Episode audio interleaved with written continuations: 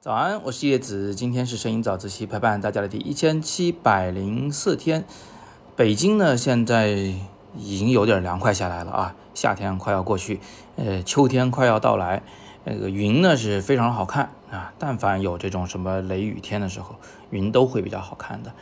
然后呢，又秋高气爽，天也比较蓝，我们又是这个出游的好时节，所以今天周六啊，就给大家分享一张这个出去玩的时候拍的照片，就是这个天气特别适合拍的照片。这个照片呢，是我在内蒙古那边，呃，乌兰察布那边有一个这个火山群，嗯。那我们一家三口呢，就爬到火山顶上以后拍的照片。那个火山真的是相当难爬，因为它都是那种碎的这火山石，就是那种走一步滑两步的那一种啊，没有什么修好的栈道啊之类的。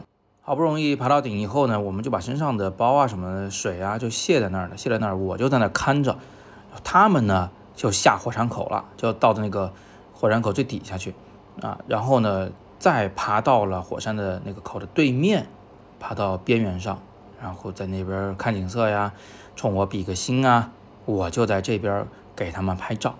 那因为这趟主要是去玩的，并不是说一定要拍出什么大片的，所以我带的镜头只是一支就是标准的变焦头，从二十四毫米到八十毫米。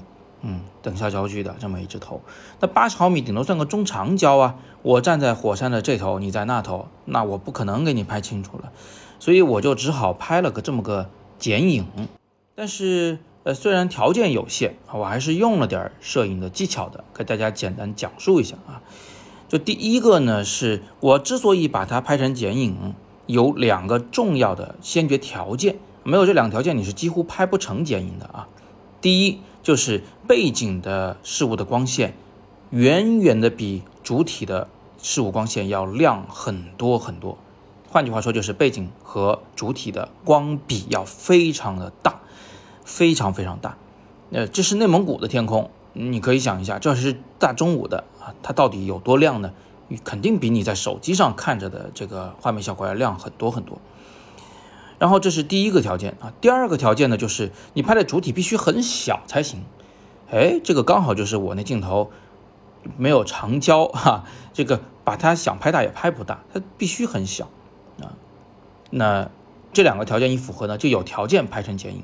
但是这里有一个问题啊，就是虽然我焦距不够长，但是我构图上，如果我不是这样仰着对上边构图，把地平线拍的那么的低，如果我是就比如说，地面拍三分之二啊，地面拍一半，那如果是这样构图的话，嗯，这个曝光呢就不会就是自然而然的爆成现在这个情况啊，可能这个地面啊就会非常的亮，呃，会比较清晰，天空部分呢可能会曝光过度啊，在这个情况下能拍剪影吗？能啊，但是需要降曝光补偿才行。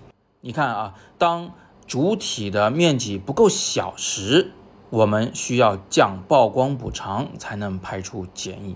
所以刚才说的两个条件，第一个条件就是那个大光比，这是个硬条件，必须要有，否则的话呢，就是这个前景的人物一黑，背景天空也跟着就黑了。但第二个条件是个软条件。啊，就是你拍的这个主体，它要小吧，啊，就自然而然成剪影了；它要大吧，你就得降曝光补偿才能成剪影。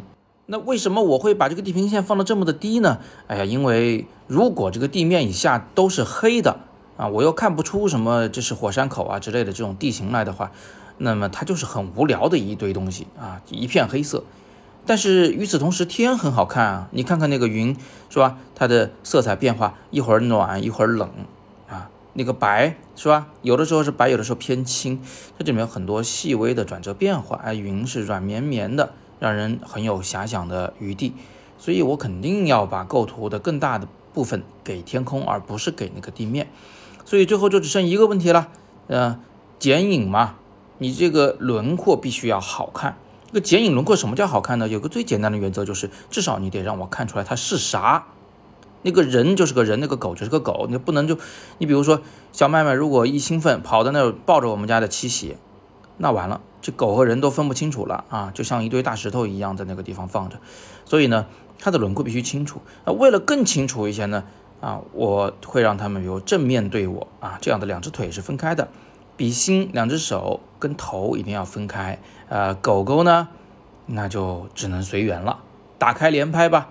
啊，等狗狗一回头看着小麦麦的时候，或者看着李杜宇的时候，我摁下这个快门，就可以得到一个这样像一个插画般的画面效果。嗯，我自己还是蛮喜欢的。好，不过李杜宇看了以后略有失望，他说：“嗯，跟我想的不一样，我还以为你会把我拍的很大呢。”所以这是没办法的事儿啊，条件所限，将就一下，好吧。借着今天这张出游的照片呢，就给大家讲了这么三个道理。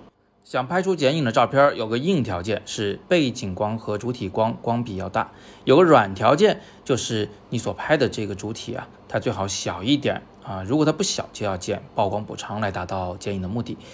第三个要点呢是剪影非常讲究轮廓，你至少让我看出它是啥，他在干什么。这个轮廓要是优美的话，就更棒了。好，今天就聊这么多。更多声音好课在阅读原文中，别忘了近期啊，包括九月四号我带去拍长城啊，还有三场的这个工作坊的课程啊，都在语音下方，大家可以戳进去了解详情。今天是摄影早自习陪伴大家的第一千七百零四天，我是叶子，每天早上六点半，微信公众号摄影早自习，不见不散。